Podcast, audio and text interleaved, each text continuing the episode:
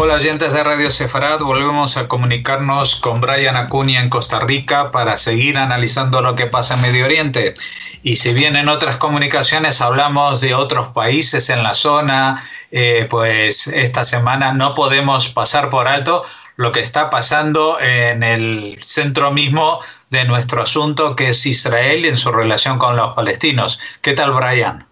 Hola Jorge, bueno y hola amigos de Radio Sefarad, como cada 15 días un gusto poder aquí compartir con ustedes. Bueno, ¿qué es lo que nos puedes eh, ilustrar eh, eh, sobre cosas que no son las que se dicen habitualmente en los medios en estos días?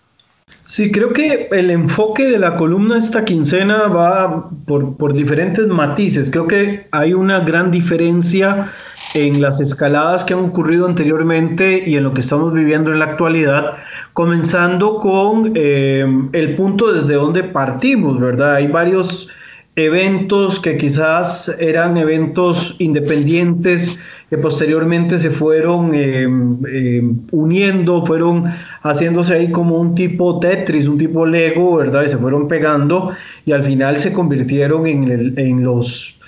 ingredientes de una tormenta perfecta. De hecho, cuando vemos de dónde surge la actual escalada, en realidad viene como de un montón de excusas junto con eventos muy puntuales. Cuando vemos, bueno, en principio el tema de, de, la pandemia, que de alguna manera también hay un involucramiento acá el tema de la pandemia, y no me refiero directamente a, a lo que se habla del tema de la vacunación, sino por el contrario a la situación de la aglomeración de personas, ¿verdad? Parte de los conflictos que se dan internamente en Israel eh, entre palestinos de Jerusalén Oriental y las fuerzas eh, israelíes, las fuerzas eh, policiales, se deben a los tumultos que se armaban en la entrada de la puerta de Damasco, que es una de las puertas que dan más fácilmente hacia lo que denominamos el monte del templo o la, o la explanada de las mezquitas, donde está la mezquita de Al-Aqsa y está el domo de la roca esto ha llevado, digamos, a incendiar un poco las relaciones internas entre israelíes y, palestinos, principalmente de la ciudad de la ciudad vieja. A esto se le sumó, ¿verdad?, toda la polémica del barrio Sheikh Jarrah, ¿verdad?, que, que, esto es una polémica que viene desde los años 80, no es algo nuevo, pero que en, dadas las circunstancias en las que nos encontramos en la actualidad, se ha escalado un poco más eh, viendo, digamos, este, eh, la situación de este tema de la expropiación o del desalojo. Yo le llamaría más desalojo que expropiación porque en realidad apegados a un tema legal los territorios o las zonas tenían eh, dueños anteriores, ¿verdad? Y que la disputa no era tanto de quién era, quién los, quién era el dueño, sino eh, qué se hacía mientras tanto, ¿verdad? Mientras se llegaba a esa resolución y había todo un tema ilegal de que no se estaban pagando impuestos y demás. Aún así, creo que el tema de Sheikh Jarrah sirvió para como en muchos países, para hacer política, en algunos casos política barata, ¿verdad? Por parte de, la lista de parlamentarios árabes que, vieron en esto una forma de, exaltar los ánimos de la, población eh, palestina de Jerusalén Oriental, al punto de que, bueno, llegaron a visitar algunos parlamentarios la zona, se tomaron filmaciones de cuando se dieron enfrentamientos, arrestos, demás. Y esto fue, digamos, convirtiéndose como una bola de nieve. Después, obviamente, mezclado con esto, el tema de la pandemia y el Ramadán, ¿verdad? Eh, como cada viernes que se dan eh, rezos en, los diferentes centros de culto islámicos, en la explanada de las mezquitas, en el, en el monte del templo no fue la excepción, se dieron también enfrentamientos porque en muchas oportunidades, y no es la primera vez, se ha ocurrido en otras oportunidades, lo que lo, que lo utilizan quizás como excusa, así como en el 2000 se utilizó como detonante la visita de Ariel Sharon a la, a la explanada de las mezquitas, aunque en realidad ya era algo que se venía cuajando anteriormente. En este caso vemos una acumulación de material peligroso para atacar a los que rezan en la parte inferior, ¿verdad? que están en la, en la zona del, del, del muro, del Kotel Maraví, del muro occidental. Y además eh, empiezan a atacar a los policías, ¿verdad? Que tratan de calmar la situación. Esto obviamente da amagos de violencia saldando eh, centenares de heridos dentro de la población palestina que se están enfrentando. Es una situación que por supuesto se sale completamente de control y, este, y empieza todavía a incentivar los ánimos. Un, detalle que se me olvidó mencionar, que creo que también es importante, es todo este tema de violencia que se ha venido eh, haciendo a lo interno entre las comunidades árabes y las comunidades judías, principalmente en Jerusalén, y que ya se han llevado hacia otras ciudades mixtas, la zona de Haifa, la zona de Akko, ¿verdad? Donde eh, pues las comunidades árabes sintiéndose eh, pues ofendidas, sintiéndose tal vez discriminadas, han emprendido también agresiones contra comunidades judías. Hay un caso ahí muy particular de una sinagoga quemada que ha circulado en los últimos días y que esto obviamente es un crimen de odio, así como son crímenes de odio cuando vemos este, marchas de este grupo eh, de judíos. Eh, nacionalistas, ¿verdad? Gritando por las calles de Jerusalén, muerte a los árabes. Esto, por supuesto, empieza a generar tendencias muy peligrosas y que están siendo aprovechadas por, eh, por factores externos. Creo que para mí, dentro de esta crisis, y lo he mencionado en algunos grupos en los que me he estado involucrando, más que el tema de la escalada, que por supuesto es delicada porque acá el Hamas y la yihad islámica han demostrado que han mejorado su capacidad desde el último gran enfrentamiento del año 2014 eh, al punto de que ya creo que ya el desgastado discurso de que son piedras y palos contra tanques, pues ya se tiene que empezar a, romper con ese paradigma porque definitivamente lo que están lanzando no son ni siquiera eh, cohetes de, forma hechiza. Eh, pero antes de entrar en ese punto y regresando a esto anterior, esta cuestión de la polarización interna eh, a mí me parece todavía mucho más peligrosa lo que pueda ocurrir para la estabilidad de Israel, ¿verdad? El hecho de que eh, pues las comunidades árabes se sientan de que les los están poniendo como a los otros dentro del, territorio, que se les endose, digamos, una serie de responsabilidades completas eh, esto puede llevar todavía a una crisis interna mucho más delicada, de la cual se están aprovechando, por supuesto, los, las fuerzas políticas palestinas que han demostrado un año más, y en esto me refiero directamente a Mazen, ¿verdad? Abu Mazen, el, el Mahmoud Abbas, que yo sí personalmente y, en eso me hago responsable de lo que voy a decir, yo sí lo catalogo como un este, responsable directo por completo de lo que está ocurriendo en la actualidad porque le han dado razones eh, a manos llenas para que los grupos radicales islámicos tomen pues, posiciones bastante beligerantes al punto de que hemos llegado a la escalada en la que estamos en la actualidad. ¿A qué se debe esto? Pues simple y sencillamente a la desmovilización en cuanto a la posibilidad de crear una campaña electoral de cara a, las, a la elección legislativa, ¿verdad? Viendo la situación política que, está viviendo el interno el liderazgo palestino, pues Abbas se sentía amenazado de perder el poder político que, pueda tener, ¿verdad? Bueno, esto lo, lo, mencioné en la columna de la semana antepasada y esta semana directamente, digamos, este, este aspecto ha servido para que los radicales puedan utilizarlo como excusa y empezar a caldear los ánimos de fuerzas políticas palestinas a lo interno de, Israel propiamente. Y a esto, digamos, este, se complementa con estos grupos ultranacionalistas israelíes que vienen a atizar todavía más la leña y como lo he dicho en, otros, en otras ocasiones, pero más relacionado con el tema de los musulmanes en Europa, ¿verdad? Que se sienten discriminados en algunos sentidos. Eh, el discurso de los extremos lleva a que aquellos que no están en un punto extremo al sentirse amenazados porque no se sienten parte de un lado y se sienten discriminados por los extremos de ese lado, terminan asociándose con el extremo opuesto y terminan radicalizados por, eh, por adhesión, ¿verdad? Una adhesión a la cual se terminan viendo forzados y que desgraciadamente en la categoría de Israel el tema de los, de los árabes y principalmente los árabes musulmanes son una minoría muy grande y crear caballo de Troya a lo interno, ¿verdad? No estoy diciendo de que los árabes israelíes tengan una, una doble intención, pero darles el motivo para que los radicales puedan aprovecharse de, de esta circunstancia y empiece a lanzarse un conflicto interno entre israelíes, árabes israelíes y todos los demás judíos israelíes principalmente, esto podría causar una explosión y una, una, polarización sumamente dañina para la estabilidad del Estado. ¿Quiénes, por supuesto, salen beneficiados de esto? Cualquier posición radical o cualquier posición ultra, ¿verdad?, que pueda estar dentro del, del Estado. En el caso de Israel, en, el, en la inestabilidad política, puede empujar todavía a la conformación de un bloque político de ultraderecha todavía mucho más beligerante, donde lo que denominamos popularmente como halcones políticamente hablando en, el tema de las relaciones con, con, los palestinos,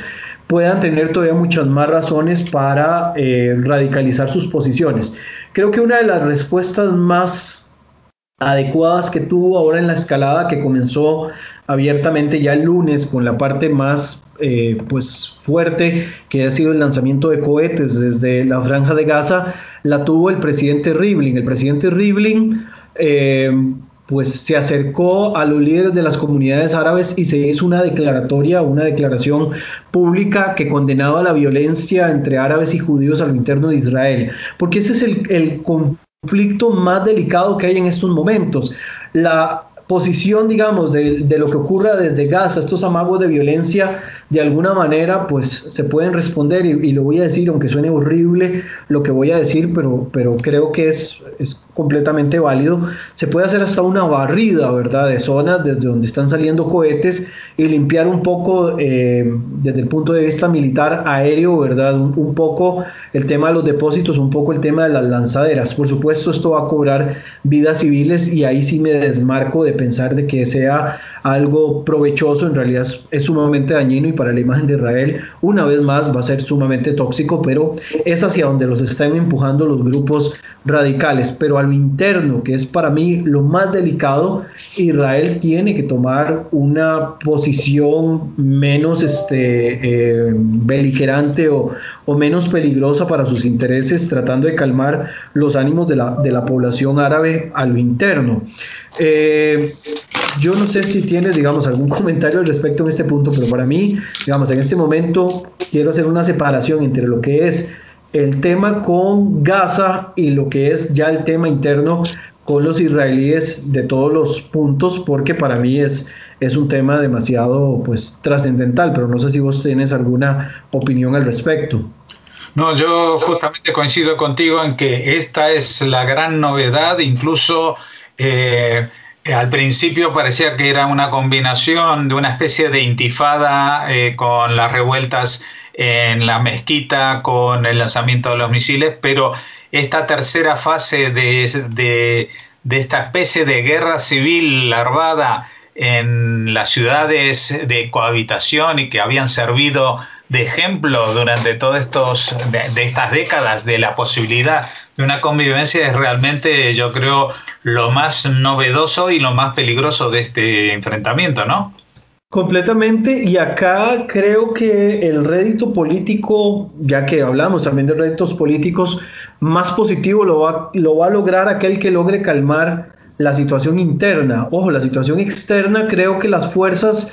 políticas en Israel están de acuerdo, tal vez obviamente la, las listas árabes porque no, no, van a tomar una posición desde ese, desde ese punto de vista, la, las listas árabes musulmanas, pero eh, que van a estar en contra, por supuesto, pero la mayoría de las fuerzas políticas en Israel van a estar de acuerdo en algún tipo de respuesta. El nivel de respuesta quizás es lo que pueda cambiar de una u otra posición, pero en cuanto a que debe haber una respuesta, esto existe. Eh, yo creo que ahí, digamos, este es el, nudo gordiano que hay que tratar de romper en estos momentos que son las fuerzas que políticamente están queriendo crear esa polarización y esa división a lo interno de Israel y que podría eventualmente llevarlo a un a una tipo de guerra civil o un, o un choque interno que le genere un desgaste al punto de que se terminen abriendo otros flancos. Y acá es donde quizás sí entro ya a la parte externa y es que aprovechándose de esta situación interna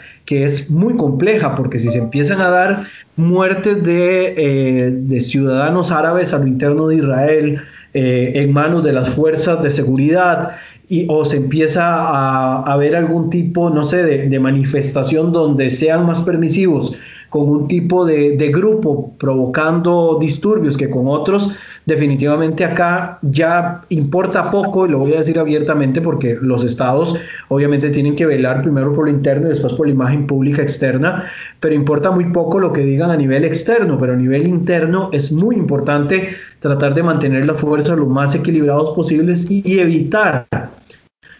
hasta el cansancio de que este tipo de, situación se salga y, que siga beneficiando a los radicales. A lo interno de Israel esto demuestra de que sí hay fuerzas eh,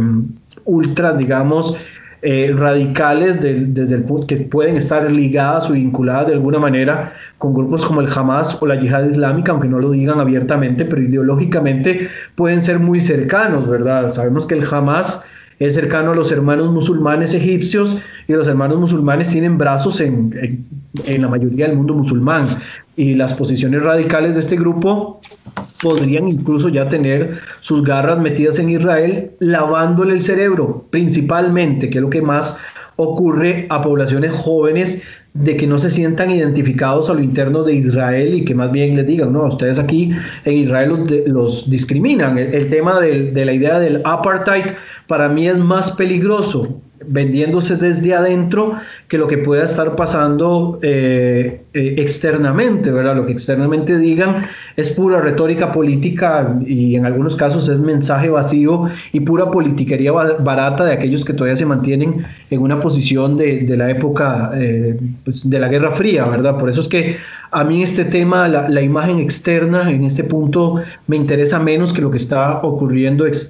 internamente. Por otra parte, y la segunda parte de la, de la columna eh, en estos minutos que me quedan, hablar, digamos, de esta situación que está provocando el Hamas, en primer lugar, y la yihad islámica, porque en este caso están trabajando como binomio y cuando se ven hasta los entierros de oficiales eh, palestinos de la franja de Gaza se ven que están haciendo hasta funerales mixtos entre el Hamas y la yihad islámica. Eso quiere decir que están trabajando en vínculo para este, esta operación que están ejecutando contra los territorios israelíes. Ver que han mejorado su capacidad militar. De esto, eh, en estos días salió un informe de Membri, ¿verdad? Que es esta ONG que monitorea medios de comunicación a lo interno del Medio Oriente, un alto oficial de la yihad islámica señalaba de que todo su, su arsenal y el dinero y todo lo que están obteniendo proviene directamente de, de lo que es este, eh, la República Islámica de Irán. O sea, ellos mismos declaran de que es Irán quien les está proveyendo eh, todo el material y muy probablemente también la logística para lo que están trabajando. La propaganda que está trabajando el Hamas y que está trabajando la yihad islámica, por ejemplo, han salido varios videos donde se ven lanzaderas de cohete. Ya no son esos lanzaderas de cohetes hechizas que se veían eh, a,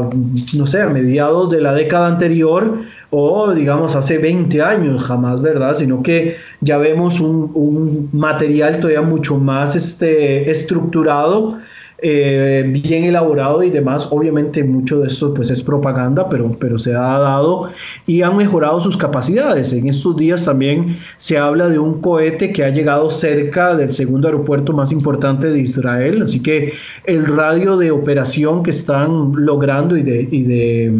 y de acción es todavía mucho más amplio, lo que obliga por supuesto a Israel a tener que hacer una barrida mucho más este, eh, fuerte, mucho más, este, ¿cómo podríamos decir?, puntual y quirúrgica, eh, y que la ha llevado hasta este momento, me parece, desde un punto de vista positivo. Ojo, voy a hablar desde un punto de vista meramente militar, aquí no hablo desde el factor humano, porque obviamente cuando hay muertes de civiles es un desastre desde la perspectiva que uno pueda tener, los civiles siempre son un desastre en los conflictos, pero desde un punto de vista militar, Israel ha tomado decisiones que me parecen ayudan a, hacer retroceder los pasos de las fuerzas palestinas. En primer lugar, el asesinato de cabezas eh, o de líderes de diferentes grupos, facciones o, encargados de diferentes logísticas esto, digamos, en este momento está funcionando por lo menos para atrasar un poco la dinámica de las acciones, porque si bien eh, la ejecución es muy sencilla, es colocar las lanzaderas, hacer los lanzamientos, la parte logística, toda la, parte de, la inteligencia hacia dónde lanzarlos, en cuánto tiempo y demás, eh, eso requiere, digamos, de una cabeza pensante, involucrada, que pueda estar ahí y e Israel al decapitar a estos liderazgos que obviamente tienen un sustituto inmediato, eh, les atrasa un poco el, esquema y esto ayuda y se complementa con ataques quirúrgicos en puntos desde donde se están haciendo lanzamientos. A esto se suma de que además se ha destruido infraestructura desde el punto de vista eh, de comunicaciones que es un canal de televisión que se, logró derribar a través de, uno de los ataques aéreos y que además este, esto, estos canales de televisión mandan, digamos, información y reciben información externa eh, que muy probablemente esté filtrada, pero que en ocasiones también pueden evadir estas filtraciones y, recibir eh, pues, mandatos desde afuera, principalmente, como dijimos, Irán, que es el que está involucrado en estos momentos en las actividades y por el otro lado también la destrucción de centros financieros. Esto es eh, desmovilizando la parte económica, ¿verdad? Para que internamente hayan presiones de que, de que se puedan detener. El Hamas ha pedido en algunos momentos el alto al fuego, pero ya sabemos lo que implica estos altos al fuego cuando no hay una destrucción de infraestructura básica eh, pues directa. Por lo tanto, Israel no va a optar en estos momentos por un alto al fuego. Se ha hablado en algunos medios de la posibilidad de un ingreso por la vía terrestre. Esto no, no lo veo, digamos, en estos momentos e intento no verlo en estos momentos porque es una trampa para los propios israelíes, soldados israelíes que vayan a entrar, porque es una ratonera, por decirlo de algún modo, a lo interno. Y hablo desde el punto de vista militar, de nuevo, ¿verdad? El tema de la, de la ratonera, de que se vayan a meter los israelíes y, esto se convierte en una trampa para ellos. Por lo tanto, lo que creo que se va a incentivar y se va a, a escalar del punto de vista israelí son los ataques hacia zonas donde puedan haber depósitos de estos cohetes que además han acumulado muy buen material en los últimos siete años desde el, desde el último enfrentamiento grande, ¿verdad? Y se han dado pues lanzamientos esporádicos de algunos que pensábamos iban a seguir manteniendo ese, ese nivel de, de, alcance, pero es mucho más amplio. Eh, eh, se van a dar destrucciones de, puntos estratégicos, obviamente van a haber muertes de civiles y en esto la comunicación eh, externa, lo que se logre pues enseñar desde el punto de vista de sensibilizar por lo menos a los estados y que las respuestas a, lo que Israel está haciendo no sean tan categóricas, esto obviamente tiene que ser un trabajo ahí conjunto, pero definitivamente que en estos momentos no queda muy claro, eh, vamos a ver de acá hasta la próxima columna, qué más va a ocurrir, pero definitivamente en estos momentos el, el panorama no es alentador, no es muy claro y entre lo que está ocurriendo desde Gaza hacia Israel, en lo que pueda darse en el punto de la imagen externa de Israel, que en estos momentos eh, no es, digamos, trascendental responder a, la imagen externa, pero sí lo es responder a la polarización interna, este punto nuevamente, ¿verdad? Y que fue con lo que hice la, extensión más larga de la columna, para mí sigue siendo categórico y la, la respuesta de las fuerzas políticas israelíes tiene que ser moderar ese discurso, lo interno, lograr calmar las aguas de las poblaciones árabes y su relación con los israelíes en las zonas mixtas, en las zonas de tolerancia, y posteriormente, ¿verdad?, seguir manteniendo estos ataques quirúrgicos contra puntos estratégicos del Hamas, que de nuevo van a provocar muertes de civiles, porque sabemos que el Hamas utiliza eh, población civil como escudo, ¿verdad?, y, y los exponen y no los dejan salir, y todo lo demás que ya hablamos insistentemente, pero creo que dadas las capacidades que ha logrado eh, incrementar el Hamas en cuanto a sus ataques con los cohetes, que además las bandadas son enormes y las alertas son constantes y están llegando hasta zonas muy, muy amplias, eh, esto obliga definitivamente a dar una, una, respuesta categórica. Y ojo, que acá, y esto lo, lo, hablaba días atrás y lo mencionaba un analista mexicano con el que conversé, que es Manuel Férez, él decía, mientras no se encienda también el frente del norte, que es el de Hezbollah, eh, tal vez el asunto se pueda controlar en pocos días, pero si se da algún tipo de, eh, pues de luz verde para que también se active el foco del norte, esto podría de verdad eh, escalar en cuanto al desastre desde el punto de vista humanitario y obviamente desde el punto de vista del sistema internacional que, Irán todavía necesita zafar un poco de la, de la, situación interna y necesita abrir un frente más allá de la frontera con Siria, donde además están recibiendo palo, ¿verdad? Constantemente tienen al Hezbollah enquistado en esta zona libanesa y que esto es un riesgo que se active en cualquier momento y se sume además todavía mucho más la, la, situación tan delicada que se está ocasionando desde Gaza, pero que por supuesto sea más delicado todavía lo que internamente dentro de Israel se pueda estar cuadrando en estos, en estos últimos días. Eh, en definitiva, tiene que, que, empezar a haber una acción todavía mucho más, este, eh, pues, como podríamos decir, quirúrgica o mucho más precisa y eh, responsable. Jorge.